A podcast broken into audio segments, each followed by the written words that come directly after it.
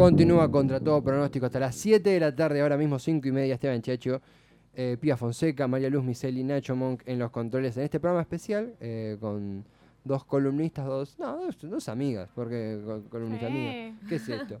Eh, tuvimos la entrevista con Tyler Silverstein, estudiante y activista demócrata en Washington. Ahora vamos a Buenos Aires se nos cae el cipallismo, vamos a hablar de suelo local. Eh, Pía, nos has traído una columna para ver qué se hace en, lares porteños en el verano.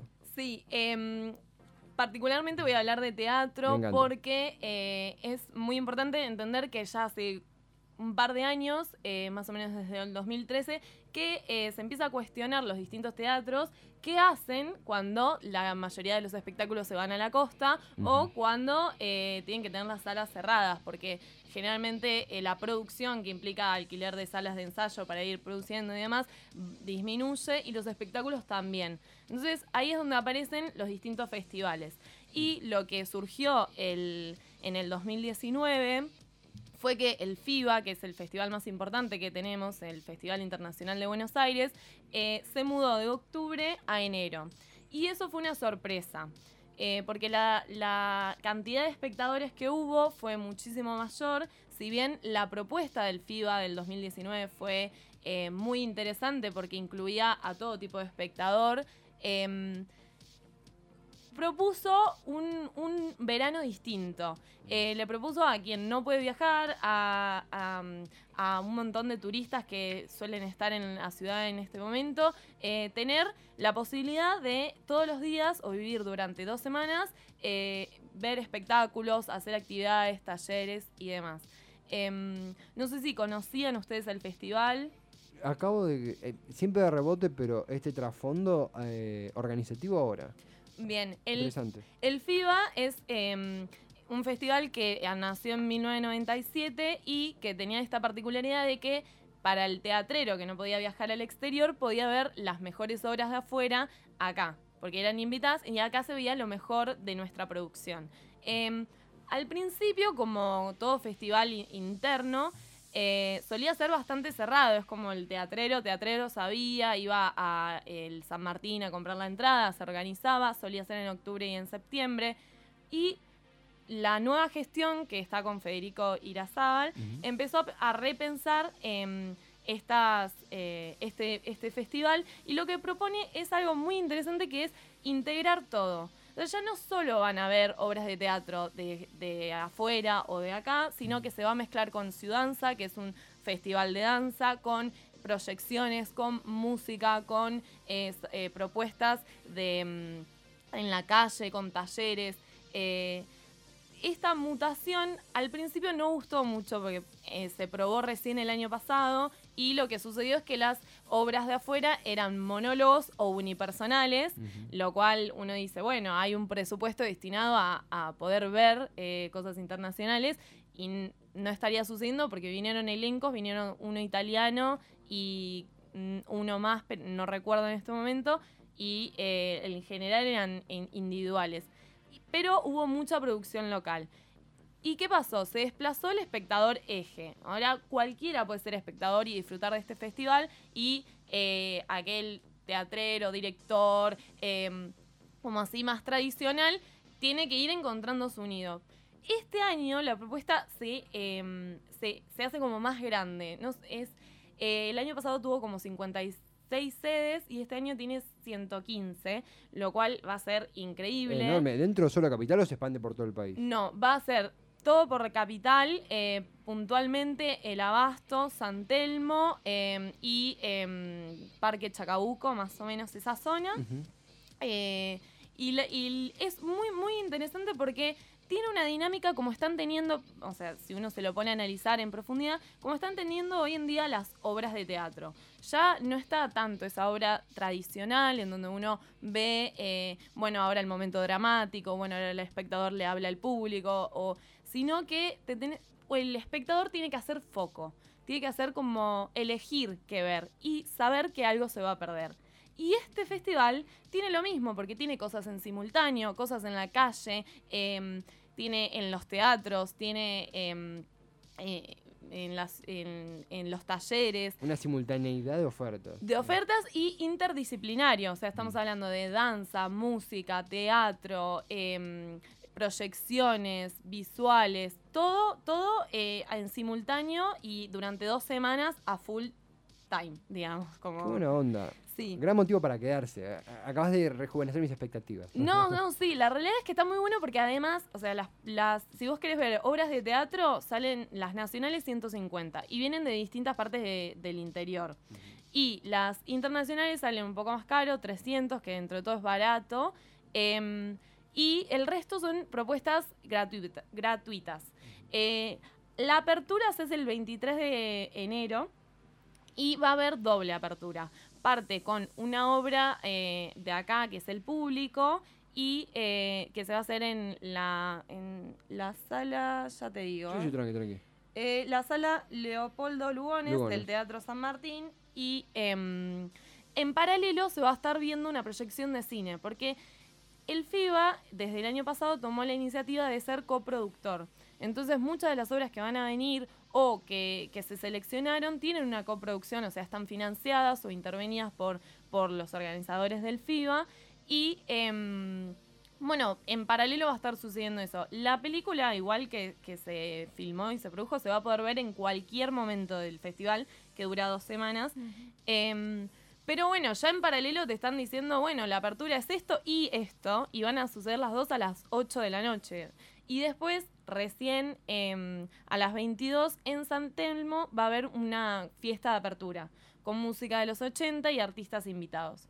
O sea, ya te está obligando a moverte. Si estás en, la calle Corrientes viendo la obra de teatro, vas a tener que dirigirte a San Telmo para seguir eh, la apertura y al otro día ir viendo y armando tu, propia grilla. Y la idea es como este intercruce, ¿no? Como, ¿qué fuiste a ver? ¿A dónde estabas? ¿En dónde nos encontramos? Además caminar por... Yo soy anticalor en algunos puntos, pero caminar de noche por... Tiene ciertas licencias que obviamente que en invierno no tenemos, que es con ciertos recaudos de seguridad obvios, eh, caminar a trasnoche por Capital tiene ese no sé qué, ese gustito. Tiene ese no sé qué y recupera algo de la calle Corrientes. O sea, al hacer peatonal y dirigirte de un punto al otro, lo que va a suceder también es que en, esa, en ese recorrido te encuentres con que de repente los chicos, eh, un grupo de ciudadanza esté haciendo una performance en un edificio. Mm. Y, y, esas cosas, o una proyección en el obelisco, esas cosas pueden llegar a pasar durante estas dos semanas es como una super fiesta. La idea es que uno esté en esa, en esa movida y que eh, todo esto también uno lo va a ir resignificando, eh, se puede abrumar con mucha información, pero todo tiene un eje. Así como el año pasado el eje fue migraciones e inmigraciones, este año el eje está puesto más que nada en el cuerpo, en el cuerpo colectivo y el cuerpo individual. Lo cual es bastante interesante porque eh, de, distintos lenguajes artísticos uno puede ir ya con esta pequeña información asociando eh, e interrelacionando y cuestionándose algo que ya viene hace ya un tiempo, diría 2012 mm. o algo así, que es cuál es el lugar del espectador. Y si recién lo mencioné, pero lo recuerdo, la obra con la que se abre es el público que ya cuestiona eh, la, postura o el lugar que tiene que ocupar un espectador. Em, es un clásico y que está eh, dirigido por, por, si no lo nombré, eh, por Mariano Pensotti y va a estar actuando Juan Minujín, Lorena Vega, o sea, es un elenco, bastante interesante. Además, me, recuerda, obviamente que esto tiene una, una potencia diferente, pero una sensación parecía incluso hasta por clima. Cuando fue la noche de los museos, si bien son eventos diferentes, vale aclarar, pero estaba esa cosita de Buenos Aires reconvertida en un circuito cultural. Entonces vos ibas caminando, te cruzabas con un amigo. ¿De dónde venís? Del Malva, vos vengo del museo de eh, las primeras pavas de la Argentina. Esa es la hermosa locura que sucedía en esa noche y que tiene tanto de esto, ese circuito cultural que se genera. Por supuesto, y no está tan, tan eh, disasociado porque se dice ¿Está bien? No, está tan sí, no están separados, sí, por las dudas. Eh, porque, bueno, el Ministerio de Cultura está ultra relacionado con la organización y eh, pusieron como si fuese al servicio distintas cosas que se realizan durante el año. Mm. Por ejemplo, el programa de arte en barrios va a estar presente. Em, porque eso incluye talleres que van haciendo durante todo el año con, eh, distintos lugares, con distintas personas, y esos los van a ir presentando, van a largar esos talleres para que la gente se sume, se inscriba. Eh, bueno, la programación salió hoy, tengan cuidado cuando entren a la página porque uno se colapsa y dos, la información está un poquito desorganizada. Eh, así que concéntrense. FIBA, ponemos FIBA en Google, por ejemplo. Pongan FIBA en Google, les tiene que saltar la página del gobierno de la ciudad. Y eh, ahí en toda esa María medio amarilla tienen que poder encontrar la, programación. Eh, está em, fragmentada por lo que son obras internacionales, nacionales, em, si no me equivoco, lo de Ciudanza y el Maratón Abasto, que es el gran cierre. Y bueno, en el medio eh, pueden llegar a encontrar algún que otro taller o alguna actividad particular para niños, como algún segmento. Em, Además, esto, porque mencionaste esto del público, la interpelación al público y eh, también el eje que es el cuerpo. Eh, ¿Querés que es más por ahí por el cuerpo en sentido de autonomía del cuerpo, que es un debate político, social, de, bastantes polos, o es más el conjunto de personas, es romper esa frontera artista, espectador? ¿Vos o es todo un mismo cuerpo? ¿Qué, sentís? Y yo creo que va a ir, van a partir de todo, la imagen de todo un mismo cuerpo mm. a eh, cómo eso se individualiza o a cómo eso vuelve a formar parte de un todo. Mm. Em, yo creo que eh, el espectador va a seguir siendo o ocupando un, lugar de espectador, mm. porque en caso de que tenga que intervenir demasiado, se debería aclarar porque hay gente que no, le gusta y hay susceptibilidades y demás que está bueno de respetar. Em, sí, quizás eh, está esto de que ya se viene usando hace cuatro años eh, de irrumpir la escena o el espacio teatral, decir, bueno, de repente em, el botánico puede ser eh, el escenario de esta obra o un edificio, como sucede con Teatro Bombón. Teatro Bombón es un colectivo también que nace con eh, arte en barrios y que hacen dentro de un edificio sketch de 30 minutos. Mm. Y que este año encima sumaron algo especial y que a mí particularmente me sensibiliza mucho, que es a la Casa del Teatro. No sé si la conocen, pero la Casa del Teatro se creó para aquellos artistas que cuando cumplen una cierta edad y dejan de estar Dejan de ser convocados para, para, el espectáculo o dejan de estar en circuito y no tienen, no están bien económicamente, se pueden hospedar y alojar ahí. Eh, y se financia con una feria americana a la cual muchos artistas donan, como Mirta Legrand o Natalia Oreiro. Ah, tiene bastantes aristas, tiene... Sí, entonces esos artistas que, que, ya están ahí eh, van a estar actuando a partir de este programa, por ejemplo. Entonces mm. eh, hay como una, una integración bastante mm, interesante eh, en donde se renueva mucho, eh, mucho artista o, y mucho la, los lugares eh, en donde se puede, o sea, ya no son la sala, porque antes uno, en, yo recuerdo ir en 2017, por ejemplo, pasar por la puerta del Teatro San Martín y recién ahí ver la, eh, la grilla y elegir o seleccionar las obras a las cuales eh, iba a ir. Y ahora eh, me puede pasar de estar en mi barrio y encontrarme con eh, gente bailando o una proyección. Sí, como que hay una, una, una universalización. Claro, como que ya no, no está solo el teatro tradicional, la sala tradicional, sino que eso llevado a otros espacios, que está buenísimo, me parece, ¿no? Que también tenés justamente, hay una experiencia tuya en, en eso. En luces, somos Avellaneda, no, y había había, una exportación, no es un término medio económico para esto, pero de cierto teatro local en Avellaneda, creo que fue a Isla Maciel o fue a... Ah, sí, bueno, sí, sí, yo trabajé en la Municipalidad de Avellaneda hace cuatro años y nosotros lo que hacíamos era movíamos nuestras obras y eh, las adaptábamos a los espacios que teníamos en o Isla Maciel o mm. Villa Tranquila, que eran zonas más carenciadas de eh, la ciudad de Avellaneda, ¿no? Eh, y que es muy interesante porque eh, ves que la reacción de la gente es distinta en, ciertos lugares. Em, lo hermoso de llevar teatro también, imagino. Es hermoso. La gente, la mm. verdad, que lo disfruta un montón. Eh, se queda súper contenta. Em, y eso está buenísimo. Creo que el objetivo es ese. También hablando un poco esto del cuerpo, digo, también creo que es interesante qué le pasa al espectador en el cuerpo, ¿no? Eh, porque no nos olvidemos que el espectador está mirando ahí y la idea también creo que de los actores y de un director es generar en el espectador ciertas cosas que me parece interesante. Sí, de hecho eh, se usa o se empezó a investigar, eh, para ser un poco más específica, se empezó a investigar qué sucede con la tecnología y el espectador. Mm. Digo, en 2017 se innovó una obra en el FIBA también, una obra en donde el espectador se tenía que poner los auriculares y accionar con su otro compañero que tenía auriculares. Eh, de, a partir de ahí surgieron cosas como el año pasado hubo em, recorridos por la reserva o recorridos por también eh, la calle Corrientes con auriculares. Este año hay una obra que es Clavame Visto, ya involucra tu WhatsApp. Es como algo medio interesante entre esa eh, relación de... Es un cuestionamiento igual a qué es una obra de teatro, porque mm. de repente uno está eh, con el WhatsApp y hay algo que te está dando indicaciones y ¿por qué eso no? No, porque yo no soy mi propio actor. Todo eso forma parte de un, repensar al espectador, repensar ese cuerpo también, como un cuerpo activo. Y obligarlo a, elegir, bueno, eh, elijo esta obra o elijo ir a ver esta película, como saber que hay algo que te vas a perder.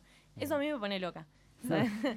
Pero bueno. Es, interesante esta, esta redefinición de, los límites. También tocando un poco, eh, eh, expando esta pregunta como eh, espectador y desconocedor del mundo del teatro, porque no yo, ah, de rebote toco, pero estando con dos personas que conocen dicha, dicho arte, dicha ciencia, me ha pasado a mí, por ejemplo, en este programa que hicimos una nota hace un tiempo con una muchacha que actuaba en una obra de, no recuerdo la temática exacta, era una obra donde se hacía mucho énfasis en lo que era la forma de los cuerpos, también esta redefinición de cuerpo, cuerpo, cuerpa, y en dicha performance eh, conformaban figuras, había mucha eh, performance física. Eh, y se hablaba del tema de, bueno, cómo es prepararse para ello, porque romper un montón de prejuicios desde el actor, complejos propios quizás, eh, o la propia intimidad.